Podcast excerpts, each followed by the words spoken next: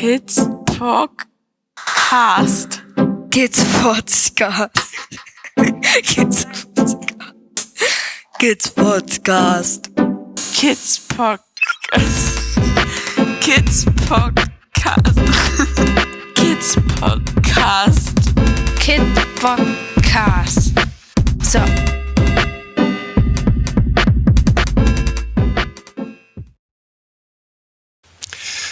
Hallo Friederike.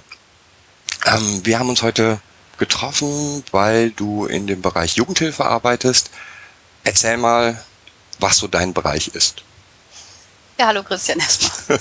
Hallo. Also, ähm, ich bin Fachbereichsleiterin in einer großen Jugendhilfeeinrichtung und arbeite ähm, mit Kindern, die Traumata erlitten haben bzw. Bindungsstörungen haben. Und das Therapie- und Diagnosezentrum ähm, beinhaltet auch stationäre Einheiten. Und eine Einheit, über die wir uns unterhalten wollten, ist eine Therapiegruppe für Kinder und stellt ein besonderes Setting dar. Okay. Dann fangen wir doch mal an, stellen wir uns sozusagen, ja, ich würde mal räumlich anfangen. Ähm, wenn man in dieser Gruppe ankommt, wie sieht's da aus? Diese Gruppe liegt auf dem Land und stellt ein sehr in sich geschlossenes Gelände dar. Ein sehr schönes Gelände für Kinder, sehr grün. Und vorstellen kann man sich das, dass es eine Zugangsstraße gibt, die auch von weitem zu sehen ist. Das heißt, wer das Gelände betritt und wer da kommt, das ist sehr übersichtlich. Und wenn du so beschreibst, was ist denn, wenn man da kommt, dann überlege ich direkt, ja, wer kommt denn da? Also sind damit jetzt die Kinder mit der Frage gemeint, die Erwachsenen oder vielleicht Besucher?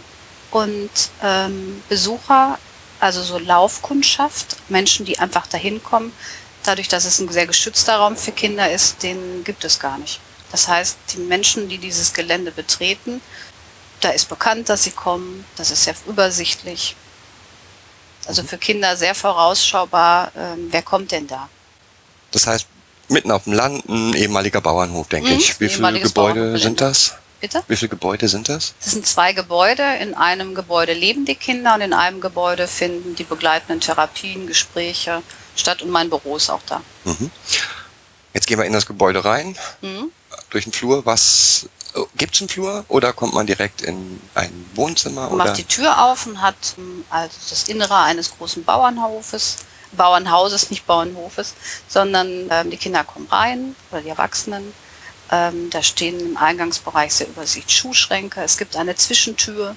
Das heißt, selbst wenn plötzlich jemand hereinkommt, gibt es äh, nicht die Situation, dass die Kinder sich erschrecken, sondern ähm, es gibt einen Vorraum, wo ich vielleicht, wenn ich Gespräche führe mit weiß ich nicht, Handwerkern, dass ich die führen kann und die Kinder können weiterhin ungestört in ihrem Lebensraum sein. Mhm.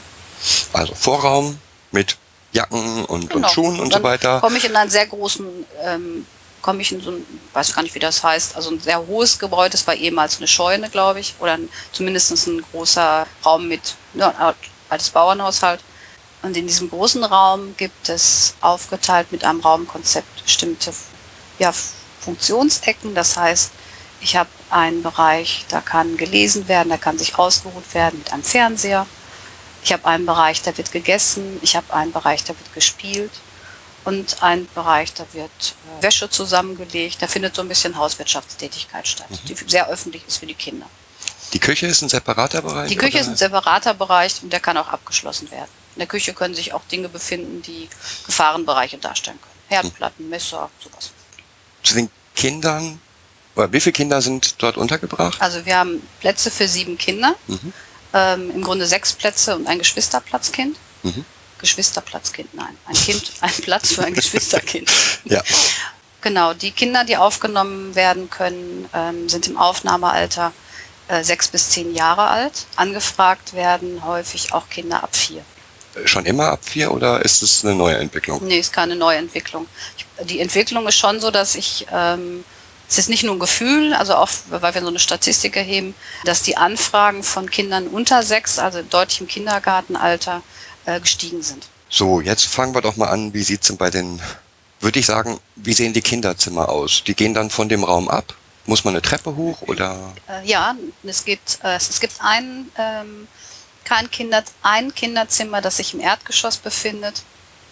Das kann für ein Kind sein, das zum Beispiel im sexuellen Bereich grenzverletzendes Verhalten zeigt und ähm, einmal um andere Kinder zu schützen und dann wiederum auch um korrigierende Erfahrungen äh, vermitteln zu können, gibt es ein Zimmer im Erdgeschoss. Im Erdgeschoss befindet sich auch das Bereitschaftszimmer mit, ähm, also mit Bett für den Nachtdienst. Und wenn ich die Treppe über die Wendeltreppe hochgehe, habe ich dort sechs Kinderzimmer. Mhm. Einzelzimmer mit zwei Badezimmern im Fluren. Die ähm, Treppe ist im dunklen Holz. Die Türen sind sehr hell gestaltet. Der Boden ist in Holz gestaltet. Das heißt, ich, von den Farben her sind es sehr äh, klare Farben, sehr fröhliche Farben. Und jedes Zimmer hat äh, eine eigene Farbe. Die Farbe ist vorgegeben oder können die Kinder die mitgestalten, wenn sie einziehen? Manchmal geht das, also je nachdem, wie schnell ein Kind einzieht, dann kann auch noch ein Wunsch geäußert werden. Manchmal streichen wir am Anfang die Zimmer weiß und die Kinder nennen dann ihre Farbe, die sie möchten. Es gibt bestimmte Farben, da würden wir dem Wunsch nicht nachgehen. Also ich möchte manchmal mein Zimmer ganz schwarz haben. Nein. Kein Schwarz. Kein Schwarz. Oh. Wir haben gesagt, sieben Kinder. Wie oft ist bei euch der Wechsel? Oder wie, wie lang ist der durchschnittliche Aufenthalt? Wie oft kommen Wechsel vor? Bei den Aufenthaltsdauer oder Spanne sage ich immer mittelfristig. Das heißt, es kann je nach Auftrag oder je nach Gestaltung der Fragestellungen, die vorliegen, wir hatten schon mal ein halbes Jahr, aber auch schon mal drei Jahre, je nachdem zum Beispiel, wenn die Perspektive für ein Kind klar ist und wir suchen eine Anschlussmaßnahme, ähm, wie lange dauert es, bis ein geeigneter Platz gefunden wird. Genau, da könnten wir jetzt super gut anfangen, finde ich. Warum kommen Kinder zu, in diese Diagnosegruppe? Hak einmal ein. Es ist keine Diagnosegruppe. Ich Okay. glaube, das ist eine deutliche Unterscheidung zu den Aufnahme- und Diagnosegruppen und dieser Gruppe. Diagnosegruppen haben einen Teil, der dort auch vorliegt, und zwar die Perspektivklärung. Das wird in der Regel ein Auftrag sein und es geht auch um die Stabilisierung von Kindern. Das heißt, die Kinder, die in der Therapiegruppe leben, sind psychisch in der Regel nicht stabil. Und eine Diagnose hat im Vorfeld oft stattgefunden. Das heißt, eine Aufnahme findet nicht selten äh, direkt nach einem Klinikaufenthalt. In der Regel Kinder- und Jugendpsychiatrie statt. Das heißt, Und okay, warum kommen die zu uns? Ähm, entweder weil ein Gericht entschieden hat, dass die Kinder nicht mehr bei den Eltern oder Pflegeeltern oder Stellen leben, wo sie sind, entweder ein Gericht oder in der Regel eine ärztliche Empfehlung. Das heißt, eine Kinder- und Jugendpsychiatrie äh, empfiehlt die stationäre Unterbringung beziehungsweise die Klärung, wo ein guter Platz sein kann.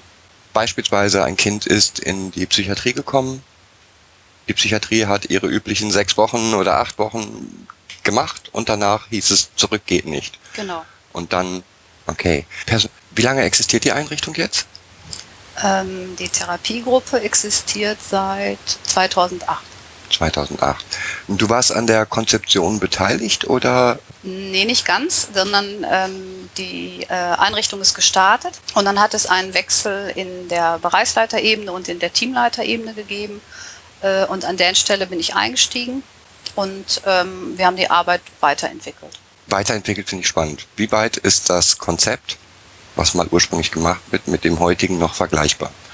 In der Grundidee, Kinder aufzunehmen, die traumatische Erfahrungen gemacht haben, die grundlegend eine Bindungsstörung zum Beispiel haben und dort etwas Stabilisierendes anzubieten. Die Grundidee ist geblieben und es hat sich in der Praxis bewährt, dass es einen Teil der Arbeit gibt, den einmal die Kinder im Grunde mitbringen, der eine große Herausforderung im Schichtdienst oder nicht im Schichtdienst, sondern im stationären Bereich darstellt. Und zwar ist das die, das richtige Wort dafür habe ich noch nicht ganz gefunden. Es ist die Begleitung der Eltern. Und ähm, zwar gab es die Notwendigkeit, dass wenn äh, Eltern oder Kinder Eltern haben, die psychische Erkrankungen zum Beispiel haben oder wo Straftaten im Hintergrund stehen, die die Kinder direkt in der Gruppe besuchen. Das stellt sich für alle, die dort arbeiten und auch die anderen Kinder, die dort wohnen, als äh, Belastungssequenz dar. Und diese Belastung wollten wir gerne minimieren, ohne dass die äh, Eltern weniger Kontakt haben. Und dann haben wir begonnen, alternative Räume zu suchen, wo Kinder mit Eltern Kontakt haben können, der positiv ist, der korrigierende Erfahrungen bietet. Im Grunde war die Idee, eine korrigierende Erfahrung zu bieten, alternativen Raum, dass die Kinder sich weiterentwickeln können, auch in der Verbindung mit ihren Eltern, ohne das Gruppenleben, das auch positiv gestaltet werden soll, also die, die Störfaktoren einfach zu minimieren. Dass zum Beispiel, wenn ein Vater über etwas ungehalten ist, nicht die Wohnunggruppentür aufgeht, der dort meckernd steht, das Kind mitbekommt, wie zu Hause, der Vater setzt sich mit der Erzieherin in einem bestimmten Ton auseinander, die macht an der Stelle mit und geht in den Konflikt rein. Und diese Stellen wollten wir gerne positiv gestalten. Das heißt, nicht mehr in den Konflikt gehen an diesem Ort, in, ne, in diesem Moment, sondern wie können wir das verlagern und wer kann es tun. Das heißt, die Elternarbeit ist für dich oder für, für eure Einrichtung ein großer Baustein für, für das Gelingen. Ich bin davon überzeugt, dass die Dynamiken, die in den Herkunftsfamilien, in Herkunftssystemen ähm, eine große Bedeutung für das Kind haben. Und in dem Moment, wo ich mich auch, also systemisch gesehen ist das klar, auch um die Familie mitkümmere und Fragestellungen löse, dass das bei Kindern, die vielleicht auch gelernt haben, sich ein Stück um ihre Eltern Sorgen zu machen oder sich um die zu kümmern, dass es hilfreich ist. Bei den Fragestellungen muss ich nur mal einhaken. Bei den Problemen von Eltern geht es ausschließlich um, also das, was jetzt mein Auftrag darstellt, geht es um die Dinge, die die Jugendhilfemaßnahme bestehen. Also es, ne, es handelt sich jetzt nicht um Schuldnerberatung oder ähm, ich muss umziehen, können Sie mir da helfen, sondern es geht um die Themen, die mit im Zusammenhang mit der äh, Jugendhilfemaßnahme stehen. Obwohl du mit Sicherheit oft angesprochen wirst. Kannst du nicht helfen beim Umzug, oder? Nee, habe ich vorher gut geklärt. ähm, ich glaube, ich würde an der Stelle reinfallen, wenn jemand sagt, kannst du mir beim Dekorieren helfen. Dann will ich schneller im Jahr sagen. ähm, das heißt, dein, ein großer Teil deines Bereichs ist auch genau diese Elternarbeit. Mhm. Wir haben ähm, in der Praxis hat es sich sehr schnell bewährt, dass wenn ich nicht in der direkten Versorgung von den Kindern stehe, ich den Blick auf die Eltern richten kann, ein Fallverständnis habe und zeitgleich jemand ganz ausschließlich für das Kind da ist. Mhm. Das bedeutet einen großen Schutzraum. Und das auch komplett trennen. Und das trennen. Ja. Hilfreich zum Beispiel ist, nehmen wir jetzt mal den Vater, der an der Tür steht und einen Konflikt haben will, den habe ich jetzt am Telefon gehabt. Kann ja sein. Ähm, und in der Regel, wenn man Konflikt hat, gibt es danach eine, eine, emotionale Auseinandersetzung bei einem Sätze. Ich ärgere mich oder ich finde den doof oder irgendwas an Gefühl ist vorhanden. Äh, das nehme ich nicht mit in die Wohngruppe. Das heißt, wenn ich jetzt gerade vor dem Haus stehen würde und hätte aktuell mit dem Vater den Konflikt, ich bin überzeugt, die Kinder können das sehen. Ähm, vielleicht nicht zuordnen, aber die würden sehen, dass in dem Moment Ärger da ist. Und ich versuche an der Stelle auch den Ärger außen vor zu lassen. Das heißt, ich kläre das erst für mich und würde in dem Moment nicht mit den Kindern in Kontakt treten. Wenn jemand eine Antenne für Ärger oder für Emotionen hat, dann sind es traumatisierte Kinder, weil genau. die scannen halt ständig. An den Stellen, also wenn, genau wenn ich das weiß, Emotionen im Alltag auch gut zu erklären. Also wenn dem so wäre, mhm. dann würde ich das auch verbal begleiten. Das heißt, wenn ich das Wissen habe, dass mein verärgertes Gesicht eine deutliche Auswirkung auf die Kinder habe, wenn ich diesen Raum betrete, erkläre ich es und sich dessen bewusst zu sein. Das heißt, manchmal gehen die Pädagogen durch die Räume und erklären auch, warum sie sich gerade ärgern. Ich habe mir den Fuß gestoßen, der tut total weh. ich glaube, ähm, die eigenen Emotionen erklären ist mit das Wichtigste. Jetzt zu den Kindern. Was muss man sich vorstellen? Welche Grundsituationen haben die Kinder, die zu dir kommen? Ich glaube, man kann jetzt nicht pauschalisieren, um nee. Gottes Willen, aber von bis kann man vielleicht. Die äh, Kinder haben die Grundsituation, dass nicht klar ist, wo sie in der Zukunft leben und mit wem sie zusammenleben, dass dies äh, geklärt werden muss und sie wissen, dass sie nicht in der Wohngruppe, in der sie jetzt wohnen, bleiben. Mhm. Also ein Verbleib dort, ist ja auch ein therapeutisches Setting, ist nicht möglich. Das ah. ist das, was die Kinder wissen. Dann wissen die Kinder, mit wem sie in, während des Aufenthalts Kontakt haben und wem sie nicht Kontakt haben. Mhm. Äh, dazu bekommen sie auch eine Begründung. Das ähm, heißt, was ich, Oma nein, weil, oder? Genau. Okay. Oder Mama nein, weil, Papa mhm. nein, weil. Also, ähm, und diese Begründung begründet sich häufig in dem, was in der Biografie des Kindes passiert ist. Mhm. Manchmal liegen strafrechtliche Klärungen vor, in der Regel familiengerichtliche Klärung. Das heißt, die, was, wenn du fragst, was ist, wie ist das, gestaltet sich das Leben der Kinder? Manchmal mit sehr vielen Personen. Zu einem Familiengerichtsverfahren gehört ein Verfahrensbeistand, manchmal eine Ergänzungspflegschaft, da gehört ein Gutachter mit bei.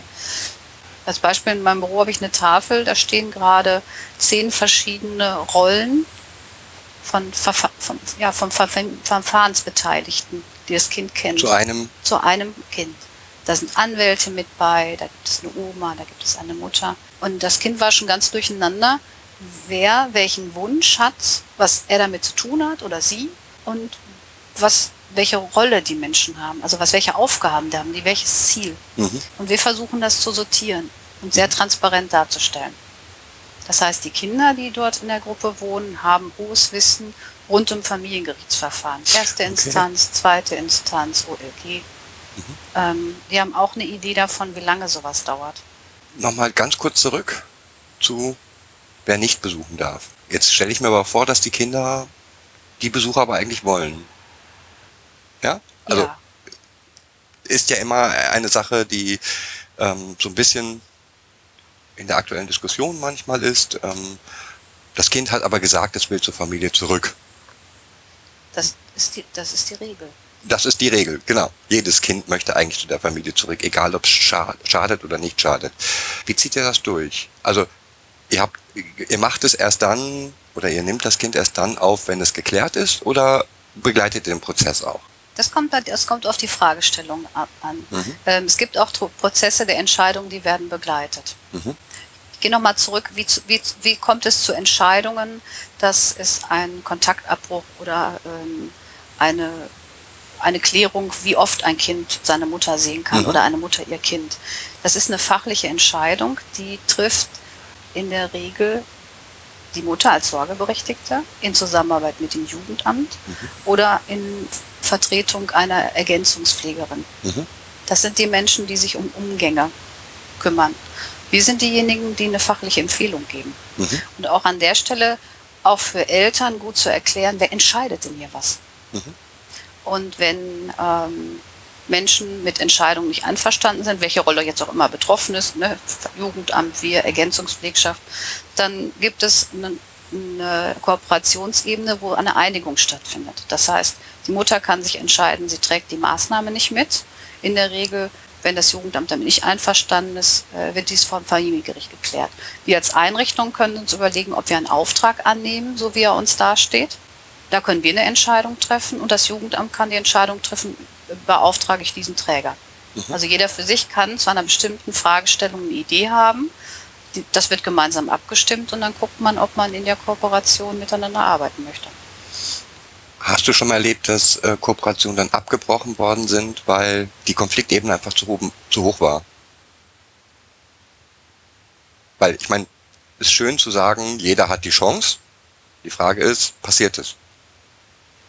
Hm, Ich hatte einmal die Situation, dass ich einem Jugendamt mitgeteilt habe, dass wenn sie eine bestimmte Fragestellung und Konflikt nicht klären, sondern nur schieben, wir als Träger aussteigen. Mhm.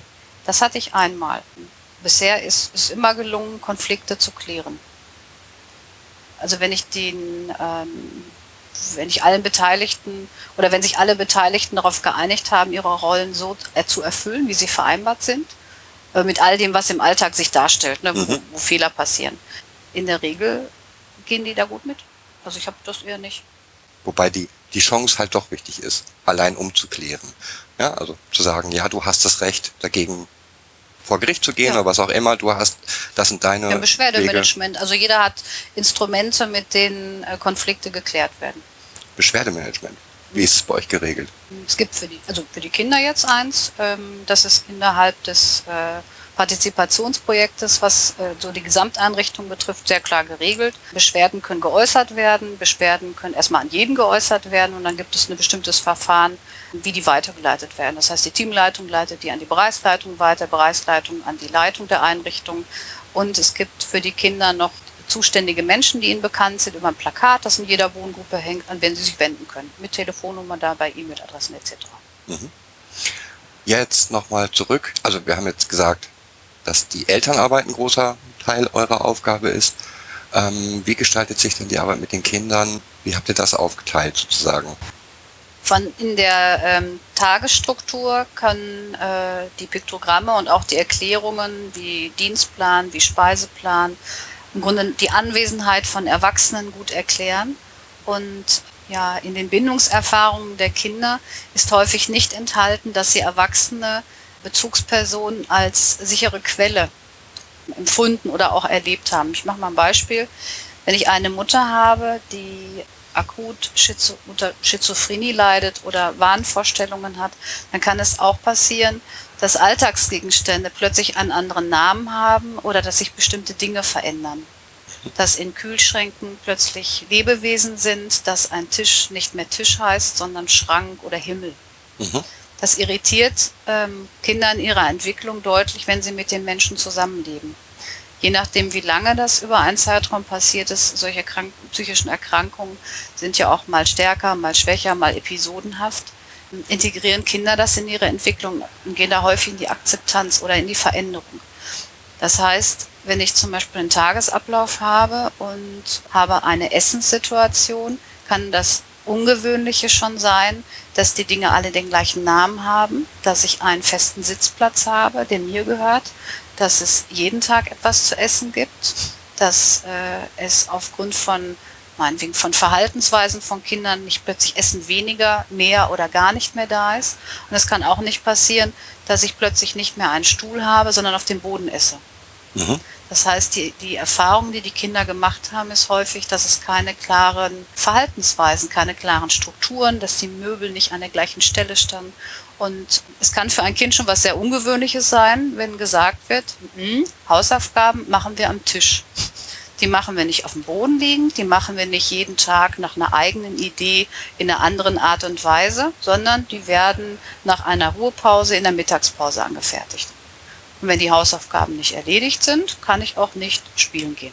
Eigentlich etwas, was Kinder ganz häufig in ähm, Elternhäusern so erfahren, dass sie entweder nach der Schule nach Hause gehen, Hausaufgaben machen oder auch in, oft an Ganztag gehen und dort sich um die Hausaufgaben gekümmert wird. Es gibt Kinder, die haben das anders erlebt. Und die wieder in eine Regelmäßigkeit zu führen, die voraussehbar ist, äh, kann auch bedeuten, dass da auch erstmal oppositionelles Verhalten ist, dass dagegen angegangen wird. Und da bedarf es eines sehr zugewandten, sehr erklärenden Umgangs. Mhm. Das Erklären ist, glaube ich, unheimlich wichtig. Ne? Also ich sag mal, meine Hauptdevise ist immer Rede, Rede, Rede. Erkläre jede Situation, wie der Tag strukturiert ist und halte dich vor allen Dingen daran, an das, was du sagst. Die äh, Kinder, die versorgt werden, haben häufig Gefühle als sehr irritierend erlebt. Das heißt, die haben können oft, man sagt dazu, die können keine Gesichter lesen. Das heißt, die haben überhaupt keine Vorstellung, was ist, was bedeutet der Gesichtsausdruck des Erwachsenen. Oder wenn ich keinen Zugang zu meinen eigenen Gefühlen habe, fängt es damit an, dass ich es mal verstehe. Das heißt, ich gehe über den Kopf und dann habe ich vielleicht eine Grundidee, was das ist, was in meinem Bauch ist. Vielleicht ein Gefühl der Einsamkeit oder Alleine sein oder Trauer. Und das zu begleiten und zu erklären, macht den Tagesablauf leichter, weil die Kinder sind irritiert. Das heißt, die haben da keinen Zugang zu. Jetzt hatten wir, hast du mehrfach gesagt, Kinder, die bei mir, bei uns sind oder in unserer Einrichtung sind, sind Kinder von psychisch kranken Eltern. Was hast du noch für Ursachen? Eltern, die eigene biografische Erlebnisse haben, die sich auf ihr Verhalten so ausgewirkt haben, dass sie selbst keine eigene sichere Bindung haben. Die eigene sichere Bindung konnten sie dann auch nicht weitergeben.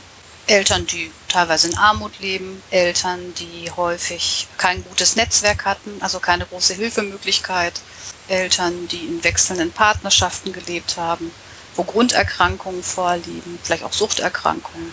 Ich glaube, das macht es deutlich. Also Eltern grundsätzlich, die auch in Schwierigkeiten sind, mit rein. Ja, du hast vorhin gesagt, formaler Beziehungs, Beziehungspfleger, sagt man das so? Äh, Bezugserzieher. Bezugserzieher, Oder genau. Bezugspädagoge. Ähm, und gleichzeitig gesagt, dass ein normaler Bezugspädagoge oder das, wie es in vielen anderen Einrichtungen gemacht ist, bei euch eigentlich schwierig möglich ist, weil die Kinder Beziehung gar nicht annehmen können. Was ist eure Erfahrung? Wie lange brauchen, braucht ein, ein Kind, um sich überhaupt auf Beziehung wieder einzulassen? Das ist ganz unterschiedlich.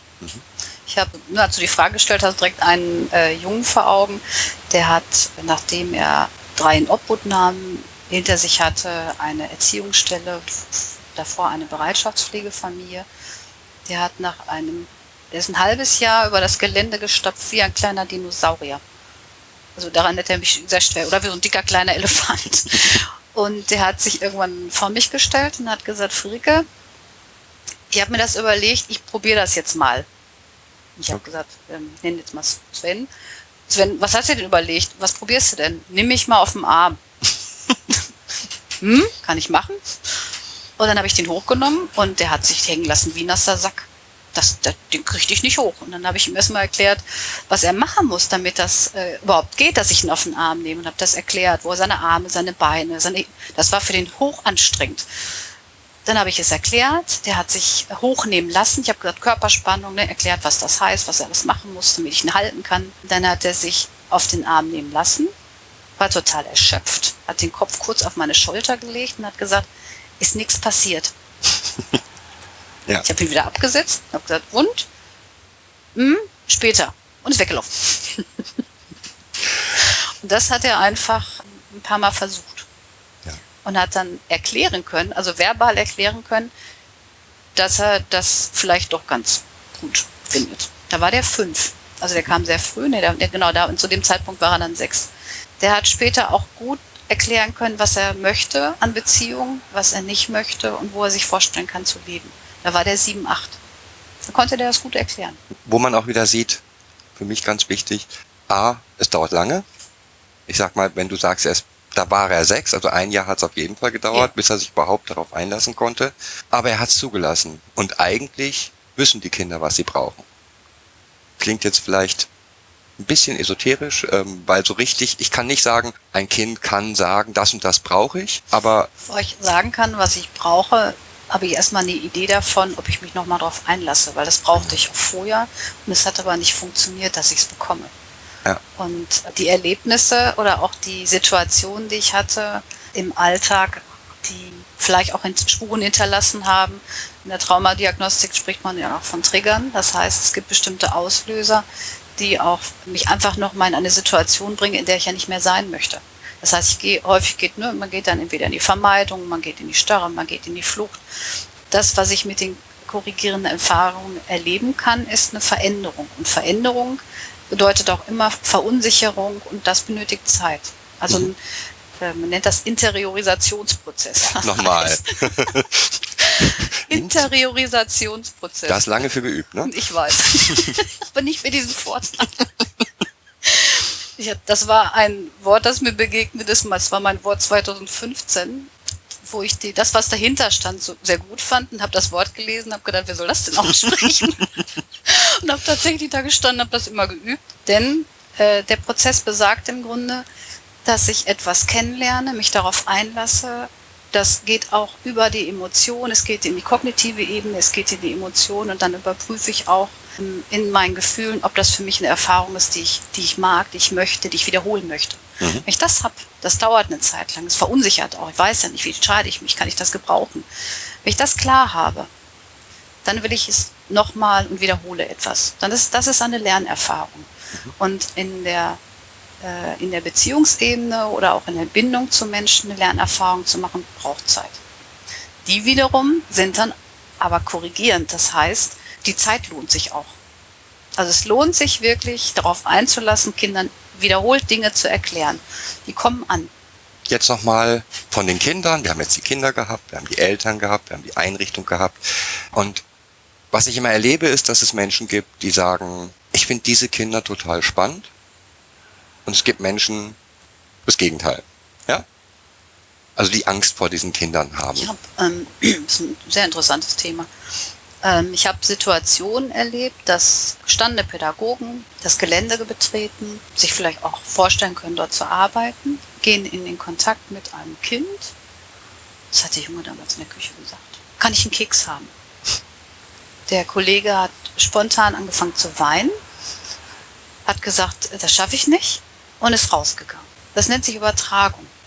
Das heißt, an der Stelle hatte der für sich keine Klarheit und keinen Schutz, ähm, aber das basale Gefühl des Kindes ist, hat er verkörpert. Also es ist wirklich hat eine klassische Übertragung stattgefunden. Ich würde mal dazu übergehen, was brauche ich denn, um diese Arbeit äh, wirklich gut gestalten zu können? Ich glaube, dass eine eigene Bindungssicherheit eine, eine gute Voraussetzung ist. Dann wirklich Spaß auch an kreativem Arbeiten und auch ein bestimmter Wissensstand.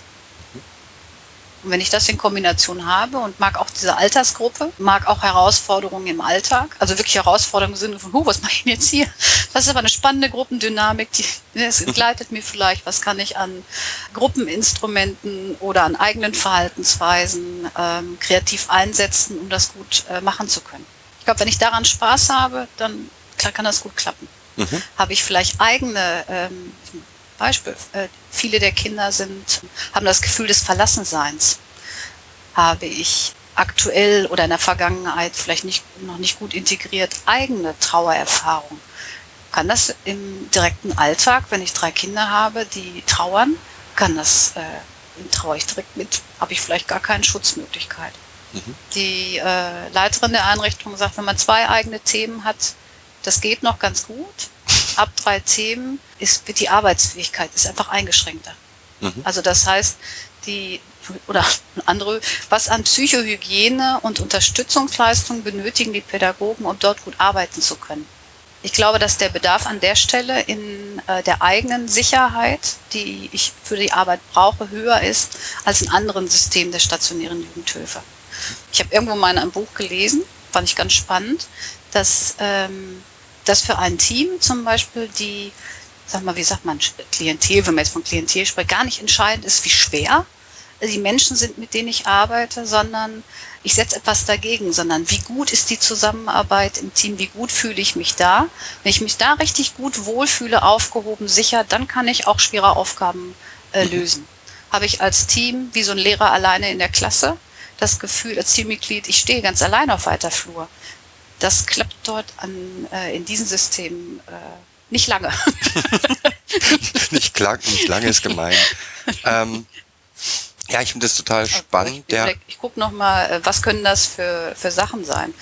Ähm, abgesehen davon, dass die, äh, die Mitglieder regelmäßig Supervision, also externe Supervision haben, gibt es eine enge Begleitung durch meine Person in den Teamsitzungen auch der Arbeit. Das heißt, ich habe Vergleich jetzt mit anderen Jugendhilfeeinrichtungen nicht zehn äh, Gruppen, um die ich mich kümmere, sondern zwei große und zwei kleine. Mhm.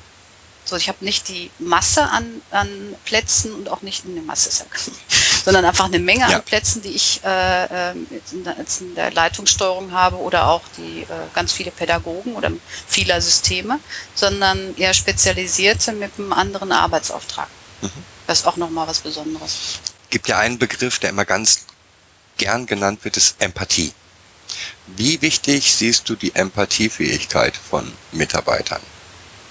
der hängt ja eng zusammen mit der Bindungssicherheit. Also Empathie ist die Grundvoraussetzung. Mhm. Jetzt gibt es einen Teil.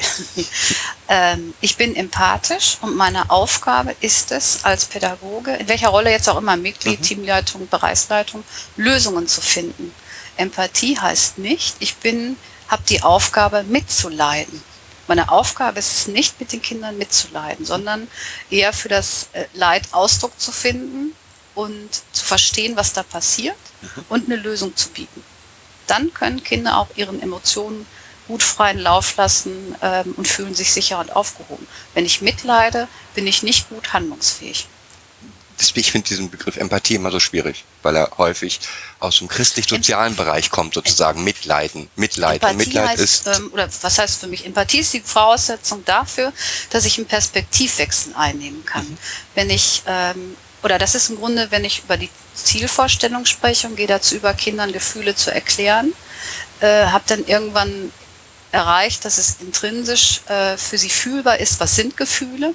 Dann kann ich dazu übergehen, zu, zu ähm, im Grunde zu fordern, guck mal auf den anderen, verstehst du, was der fühlt? Mhm. Verstehe ich, was der andere fühlt? Kann ich in dir Dialog treten und kann auch Lösungen finden? Mhm. Und ähm, das ist das, was ich damit im Grunde mache. In dem Moment, wo ich meine Gefühle fortwährend erkläre, auch begleite, kann das Kind meine Handlung nachvollziehen und kann plötzlich auch verstehen, was vielleicht äh, in der Biografie passiert ist, kann Dinge anders einordnen. Ähm, und dazu gehört die Möglichkeit, Gefühle nachzuvollziehen. Das ist Empathie. Mhm. Noch eine Sache, welche Zeichen, also was ich wichtig finde für die Mitarbeiter ist, die eigenen Zeichen zu erkennen. Ich habe mal für mich mein klassisches Beispiel, wenn ich bei Barbie-Filmen anfange, Tränen zu kriegen, dann weiß ich, ich bin emotional überlastet. Ich habe gerade gedacht, die äh, Teamleiterin sagte immer, ich glaube, wir knallen da gleich ein paar Synapsen durch. genau. Sag mal, ähm, ja. wie bringt man Menschen bei, auf sich selber zu achten? Ein Teil ist, ich sag mal, bei einer guten Fehlerkultur. Äh, fängt ja in dem Moment bei, bei Leitung sehr deutlich an. Ähm, wenn ich das ausdrücke, wenn es erlaubt ist oder im Grunde gefordert ist, dass wenn ich in Überforderungssequenzen, die ganz individuell sein können, ich fange mal bei mir an, ich mache ein gutes Beispiel, ich kann nicht gut einparken. Mhm. Ist jetzt nichts Ungewöhnliches. Habe ich aber eine hohe Stressbelastung ähm, und habe dann doch die Befürchtung, ich kriege das mit dem Ausparken gut, nicht gut hin, äh, hole ich mir einfach Hilfe. Das ist ganz einfach. Du gehst aus dem Auto raus, sagst, können Sie mir meinen Wagen auspacken, gibst den Schlüssel ab, bekommst ihn in der Regel wieder. Das machst du bei fremden Menschen? Äh, das habe ich in zwei Situationen auch Okay. schon mit fremden Menschen gemacht. Okay. ist ja eine Einschätzung, wenn du Mhm. deinen Schlüssel gibst. Die Möglichkeit zu merken, ich bin in einer Überforderungssituation, sich Hilfe zu holen oder auch aus Situationen zurückzutreten. Ich habe ähm, letztens Erzieher gefragt, ne, wenn es darum geht, es gibt meinetwegen Verhalten von Kindern und ich habe in der Erzieherausbildung, also ne, sehr früh mal gelernt, immer konsequent sein, sofort klären und nur die Person, die im Konflikt war, kann diesen Konflikt klären. Aus traumapädagogischen Gründen würde ich sagen, das, mal, das funktioniert nicht. Nein. Ich kann aus Situationen aussteigen, ich kann Dinge nicht sofort entscheiden und ich kann sie später manchmal besser besprechen. Wenn es darum geht, dass ich ja möchte, dass eine Situation sich auflöst, kriege ich das in den, wenn die Emotionen hochfallen, überhaupt nicht hin. Kinder, die traumatische Erlebnisse haben, die haben höheres Erregungsniveau. Das heißt, ich muss wirklich äh, an der Stelle gut gucken, dass meine Erregungen nicht noch als Anfeuern von dynamischen Prozessen mit reingehen. Und die Mitarbeiter zum Beispiel, wenn äh, die merken, sie gehen selber in die Emotionen, werden wütend auf ein Kind, die tauschen. Mhm. Die, äh, muss aber die, die in dem wechseln sich Team einfach aus. muss aber im Team auch nicht nur die Erlaubnis, sondern der Befehl zum Tauschen da sein, oder? Ja, genau. Es gibt eine, es gibt eine Feedback-Absprache, es gibt eine äh, Aufforderung mit Erklärung, genau das nicht zu tun. Und das heißt nicht, dass es immer gelingt. Also wenn du dich da so verbissen hast ne, und willst jetzt irgendwie was, dann kann es sein, dass der Kollege dreimal sehr nett daneben steht und sagt, du, ich glaube, ich übernehme jetzt hier für dich. Nee, ich will aber, ich will jetzt durch. ja, ich mache, glaube ich, übernehme das jetzt für dich. Das kann manchmal wirklich sein, dass die Kollegen sehr untereinander sehr nett sein müssen an der Stelle. Jemanden zu bitten, nochmal steig aus. Das, ne, ich, ich sehe es, es funktioniert nicht. Ich habe mit einer äh, Kunsttherapeutin, die in einer anderen Wohngruppe arbeitet, genau diese Situation gehabt, dass sie sagte, du, wir haben ja gesagt, dass auch für mich das gilt. Ne? Ich arbeite jetzt zwar ambulant, aber wenn was ist, dann tausche ich. Aber ich bin Mitte 40. Weißt du, wie schwer das war? da muss ich die Erzieherin im Tagdienst, die 20 Jahre jünger ist, sagen, kannst du bitte mit mir tauschen? Und da habe ich gesagt, ja, hat's funktioniert? Ja, total gut. Ja. Aber die Überwindung, genau, äh, so einfach einen neuen Weg zu gehen, sich auf etwas einzulassen, was in meinem Berufsalltag vielleicht so bisher nicht stattgefunden hat, ist für jeden äh, eine neue Erfahrung. Es klappt aber. Man hat ja auch immer das Gefühl des Versagens. Ja, also ich sag mal, auch wir haben das hier im Alltag, dass ich meine Partnerin mir sagen muss, jetzt bitte du raus, ich mach das jetzt, weil meine Emotion einfach zu hoch ist und man aus dieser Schleife rauskommen Ja. und nicht das Gefühl des Versagens zu haben, sondern zu sagen, okay, ich war jetzt gerade an diesem Zeitpunkt in dieser Situation der Falsche. Das meinte ich auch mit vorhandenem Wissen. Ich muss auch einmal wirklich ähm, die Überzeugung haben oder dann vielleicht auch nur nachlesen, dass das wirklich funktioniert. Dann erlebe ich es, ich kann es sehen und dann merke ich selber, ey, das ist ein Instrument, das funktioniert. Mhm. Eine Fehlerfreundlichkeit, also in der Arbeit mit äh, Kindern, die ganz spannende Verhaltensweisen erlernt haben oder auch Erlebnisse hatten, die gefühlsmäßig nachzuvollziehen, manchmal sehr skurril sind, weil sie vielleicht auch besonders sind. Das, jetzt habe ich den Faden ein bisschen verloren. Macht nichts. Also das Besondere ist tatsächlich in der Arbeit, dass ich ein hohes kreatives Moment nutzen kann. Dazu gehört auch, äh, dass Dinge nicht funktionieren. Also ich kann mich an mich selber erinnern, dass ich im Raum stehe und alle gucken mich an und sagen, was hast du denn da gemacht? Und ich sage, ich habe gedacht, das ist eine gute Idee. Ähm, nur weil ich den Begriff so toll finde, nach wie vor einen der besten Begriffe für Traumapädagogik. Martin Kühn, mit dem ich schon den Podcast gemacht habe, nennt es CSI-Pädagogik.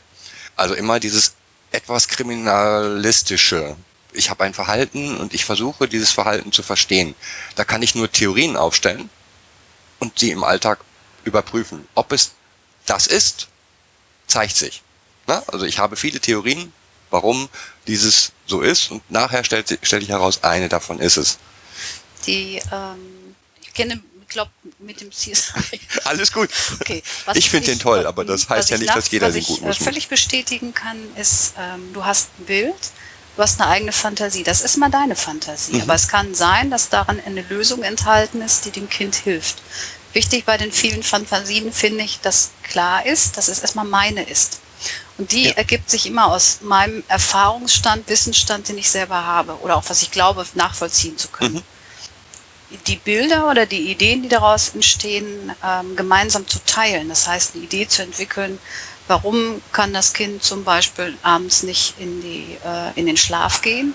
Hm, Habe ich Ideen zu? Und was könnte helfen? Ob mein Bild hinterher stimmig war, Ist das ist nicht- das Bedeutsame. Genau. Also ich finde nicht heraus, dass ich weiß, was damals passiert ist. Darum geht es nicht. Sondern es geht, daraus, es geht darum zu gucken, äh, habe ich eine Idee, was helfen könnte. Und bei dem, äh, was kann helfen, dürfen die Lösungen auch ja, kreativ sein. Bei einem, mal ein Beispiel, bei einem Kind hat sehr geholfen, dass die Tür seines Kinderzimmers nicht so wie man das üblich hat, nach außen aufgeht, oder nee, nach innen aufgeht, sondern nach außen aufgeht. Darin enthalten war von der Türklinkenbewegung bis dazu, dass der Mensch im Raum steht, eine Zeitverzögerung. Das hat geholfen, dass er nicht völlig in seiner Angst verschwunden ist. Und ähm, diese Ideen muss man erstmal entwickeln. Also Genau. was kann, was kann helfen? Was ist das, was nachts Kinder nicht in den Schlaf bringt? Ist es auch erlaubt, dass wenn ich nicht auf die Toilette gehen kann, weil das vielleicht belegt ist, der Raum, ähm, dass sehr angstauslösend ist, darf auch ein Zehnjähriger ein, eine äh, Campingtoilette in seinem Zimmer haben? Oder ein, ein andere, gibt es eine Idee oder möchte jemand eine Windel, weil er sagt, bitte jetzt den Teil einmal ausklammern, ich kann dann besser schlafen. Da darf es, da darf es sehr kindorientiert sein. Ja, und vor allen Dingen nicht stigmatisierend, sag ich mal. Oder, nee, Stigma ist falsche, falscher Begriff. Es darf gerne unterschiedlich sein. Bei jedem Kind unterschiedlich. Ja, und, und es, es, gleichzeitig habe ich eine hohe Strukturierung, das heißt, man, ne, wenn es um die Rituale geht, die Kinder gehen in der Gruppe immer zur gleichen Reihenfolge ins Bett, altersgestaffelt. Das verändert sich auch nicht. Und ähm, das vorhersehbar. heißt, es ist vorhersehbar. Ich weiß, wann ich dran bin, ich weiß, wann ich an der Reihe bin, ich weiß, was ich dann noch machen kann. Ich kann auch was trinken, ich kann auch auf die Toilette gehen. Die haben eine hohe Erlaubnis, ähm, Dinge nachts zu tun, die gut für sie sind. Mhm. Zum Beispiel äh, Licht oder Nebengeräusche. Nebengeräusche können auch sein Musik oder Geschichten. Mhm. Alles, was ablenkt und beruhigt. Und vor allen Dingen eben nicht diese Mauer, so hat sich das Kind zu verhalten, sondern das Kind unterstützen, damit es zu dem Verhalten hinkommt. Also es ist eine komplett, finde ich, andere Denke. Ein Beispiel wäre für mich Diebstahl. Ich sag mal, Diebstahl ist nicht erlaubt. Diebstahl ist nicht erlaubt. Er kommt aber vor. Wichtig ist, ich habe die Aufgabe, mich darum zu kümmern, dass ein Kind sich nicht die Dinge selbst besorgt, die es glaubt, brauchen zu müssen. Mhm. Da gibt es eine klare Grenze. Das heißt, ein Kind betritt nicht andere Kinderzimmer. Macht es das doch, dann ist die kreative Lösung zu gucken, also einmal die Akzeptanz, wahrscheinlich versorgt es sich gut oder es wird einfach auch mal haben wollen, ähm, dann darüber sprechen und eine Lösung finden. Dafür, dass das nicht mehr passiert und erklären, was das mit allen anderen macht, wenn man nachts oder tagsüber einfach andere Kinderzimmer betritt. Verständnis ist trotzdem da. Das heißt, ich gehe nicht in die, ich gehe nicht in die Emotionen, sondern ich verstehe, warum das Kind das tut. Das heißt nicht, dass ich es dulde. Nein, das sind zwei verschiedene Geschichten. Zwei verschiedene Sachen. Okay, welchen Bereich findest du, haben wir jetzt noch vergessen? Wenn du jetzt die Einrichtung betrachtest. Ähm, was ich finde, was in dieser Gruppe sehr wirklich, also was mir sehr, sehr gut gefällt, wo auch viele Ideen reingeflossen sind, ist äh, ein Verständnis dafür, dass es in der Jugendhilfe, wenn es um Aufnahme und Entlassung geht, dann gibt es im Grunde immer zwei Sachen. Auf der einen Seite hat jede Einrichtung äh, bestimmte Berechnungen, wie viele Plätze wann belegt sind und wie schnell sowas gehen muss. Und dann gibt es Kinder, die erlebt haben, dass sie von jetzt auf gleich Wohnorte verlassen. Da war nichts vorhersehbares. Entweder war es in Obhutnahme, dann kommt ein Polizeiwagen, nimmt ein Kind mit. Das ist alles sehr, sehr schnell. Und ähm, die Zeitschienen, die wir ne, nach Klinikentlassung, da gibt es ein Festdatum, das ist nicht verrückbar. Das heißt, oft ist die Zeit, die wir haben, um einen guten Übergang für das Kind zu gestalten, recht äh, kurz.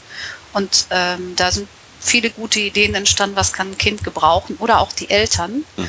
äh, um zu verstehen, was da passiert.